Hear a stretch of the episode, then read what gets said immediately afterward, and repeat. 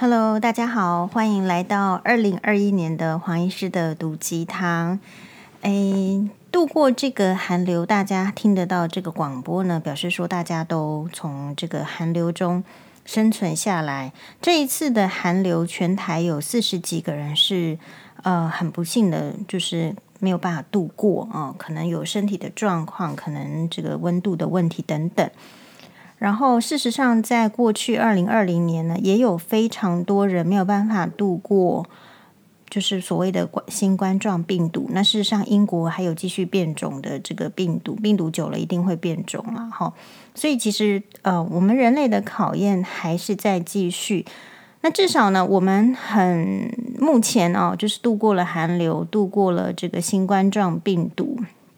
这表示什么？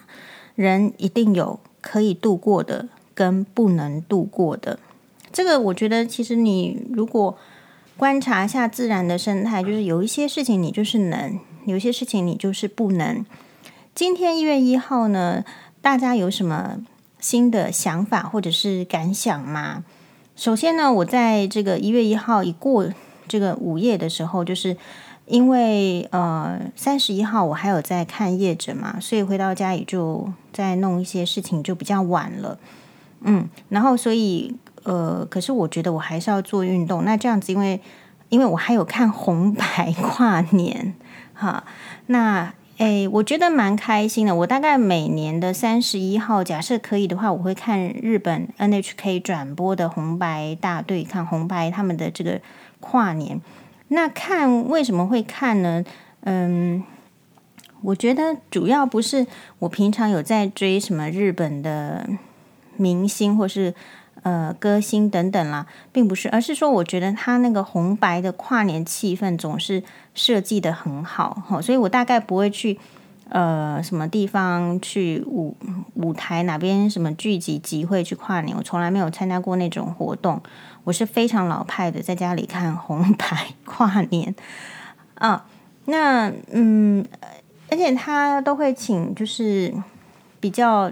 就他年轻的很红的明星会请，但是大多都是请那种非常呃在演艺圈常青树的那种哦，才能够有机会上这种红白。好，那黄医师的偶像呢，邓丽君小姐也上了红白三次，不过这个都是算非常难得的记录。像今年的红白的话，也是一样哦，它是没有开放观众入场的。事实上，全球很多地方。都没有开放观众入场，因为疫情的关系。好，那其实台湾并不是没有病毒进来。好，比如说有一些居家检疫的，还从家里逃跑去跟朋友要跨年，要去 KTV。我们有听到这样子非常没有公德心的行为。不过，这本来就是你可以猜想得到的，因为你不能够假设所有的人都是没有公德心的，而防疫一定要非常严谨。那我们要求我们自己严谨的时候，其实有一些。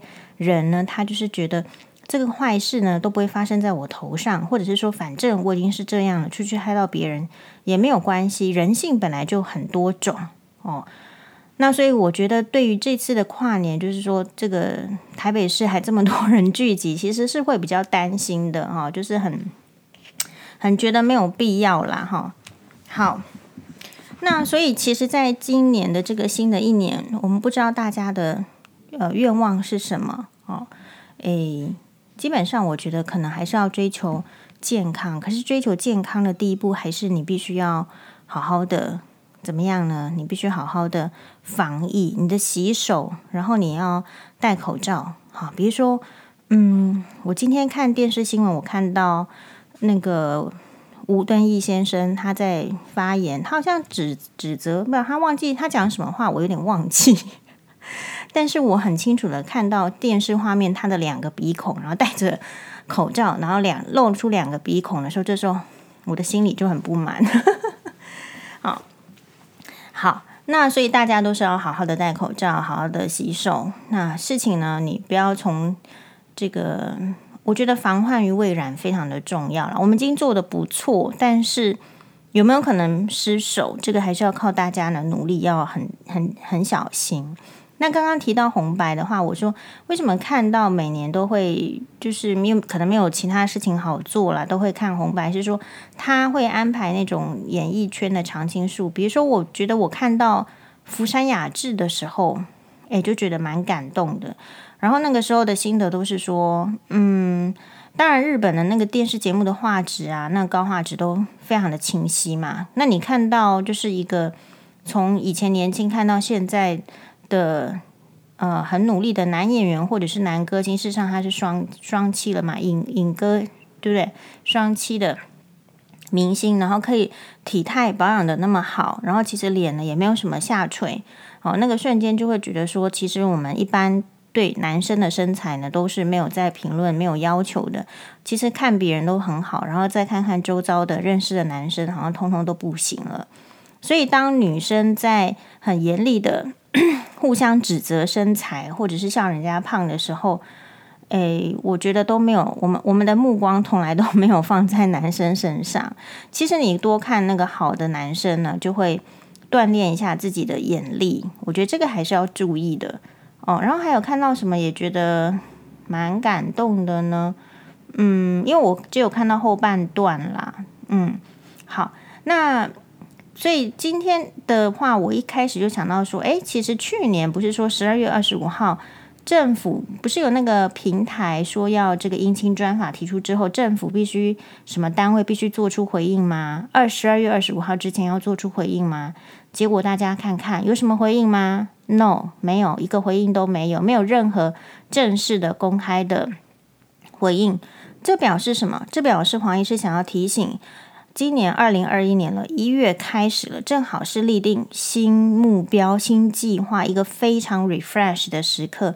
所以各位收听我们节目的媳妇们，你们要很注意，就是说，呃，你们所期待的，希望别人帮你发声、帮你管住野狗、野猫什么的，那一根绳子。人家是觉得是违背法律的逻辑，或者是法律的原则，人家会觉得说，你为什么自己要让野狗、野猫闯进你的生活？这个是很明明白白的。所以勇气的锻炼在今年就非常的重要。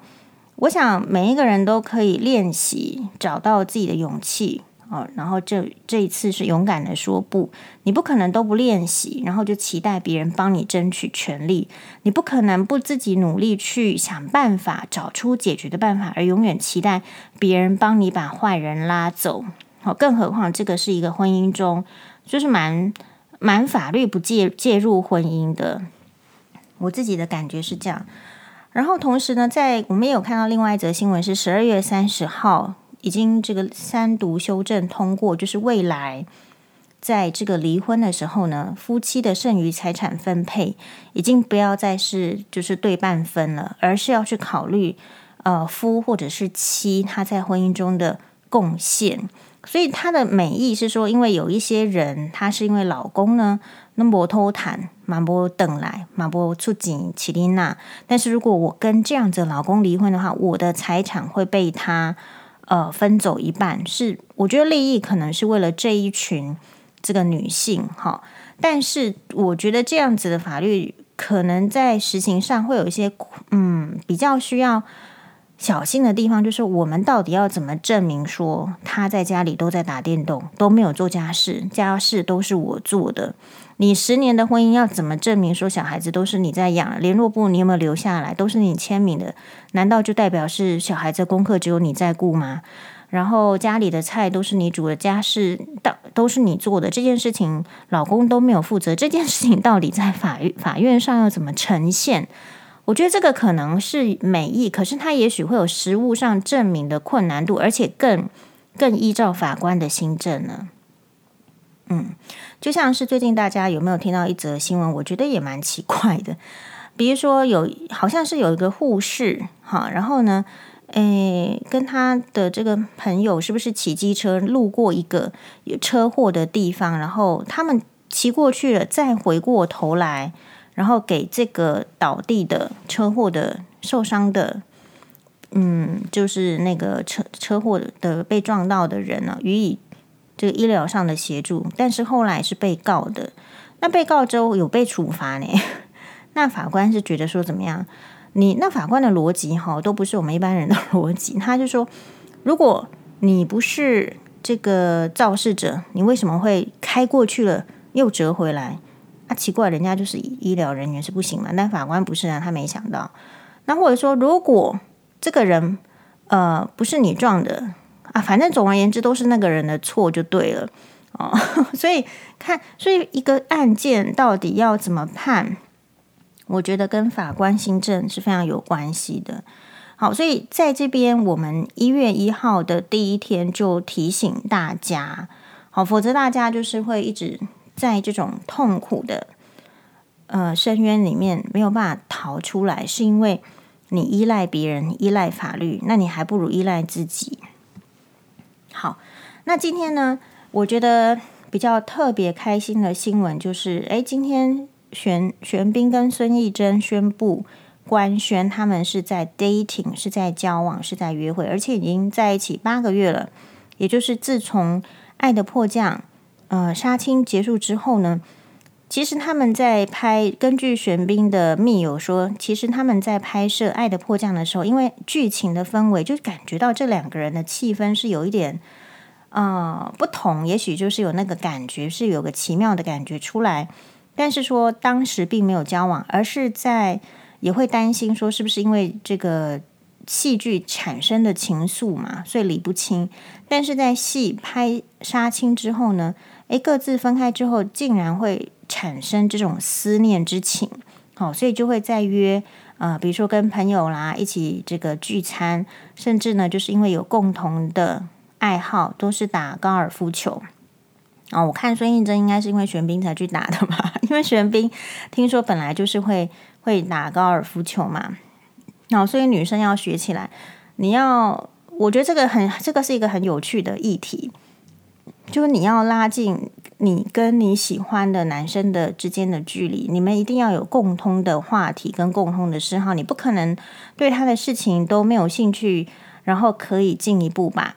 呃，所以索性是说，你做的事情也是一样，就是比如说打这个高尔夫球，然后也从中学出了兴趣，这个就蛮棒的。但是也要提醒，有一些女生呢，她是纯粹为了要讨好这个男生，让男生喜欢你，所以他就会就是强迫自己去做很不喜欢的事情。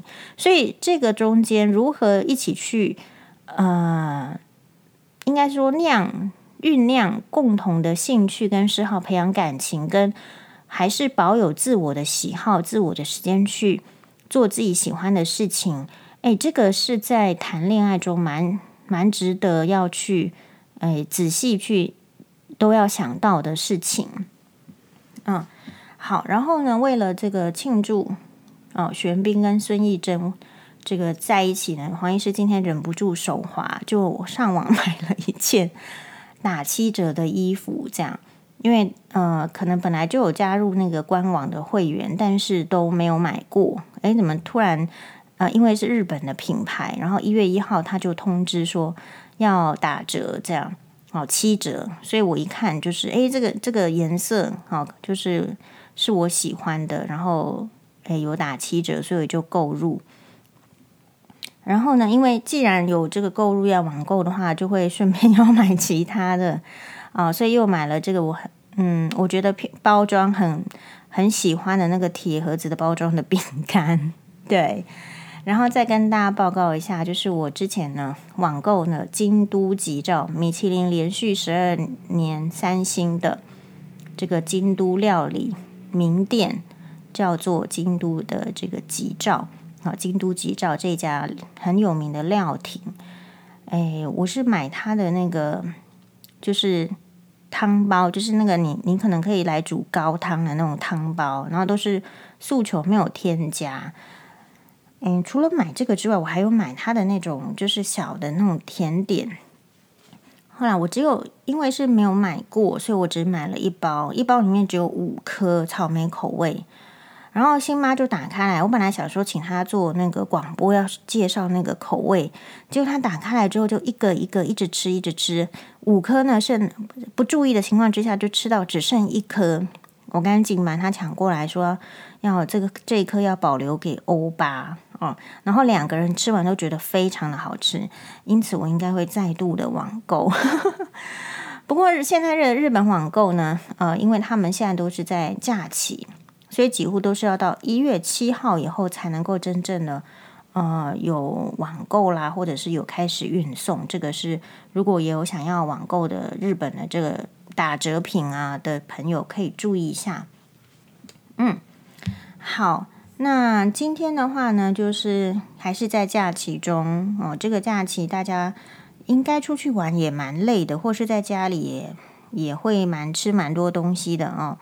但是我想呢，我们就是嗯、不用太在意身材。你因为你天气很冷的话，你一定要吃东西才会产生热量。呃，被冻死了会比较惨，好，或者不够热量的时候却发生一些状况，你会比较不能够应付。嗯，好。哎，那我们还要讲什么呢？没有啊。其实我们今年度的话，会想要在这个 podcast 里面，还是灌输大家一些比较正确的眼睛的知识。好了，这样哦。然后，嗯，就这样子喽。哦，总而言之呢，呃，黄医师对于自己可以精准的预测这个玄彬跟孙艺珍就是在一起。对我观察人的这种 八卦功力深感安慰。新年快乐，谢谢大家，拜拜。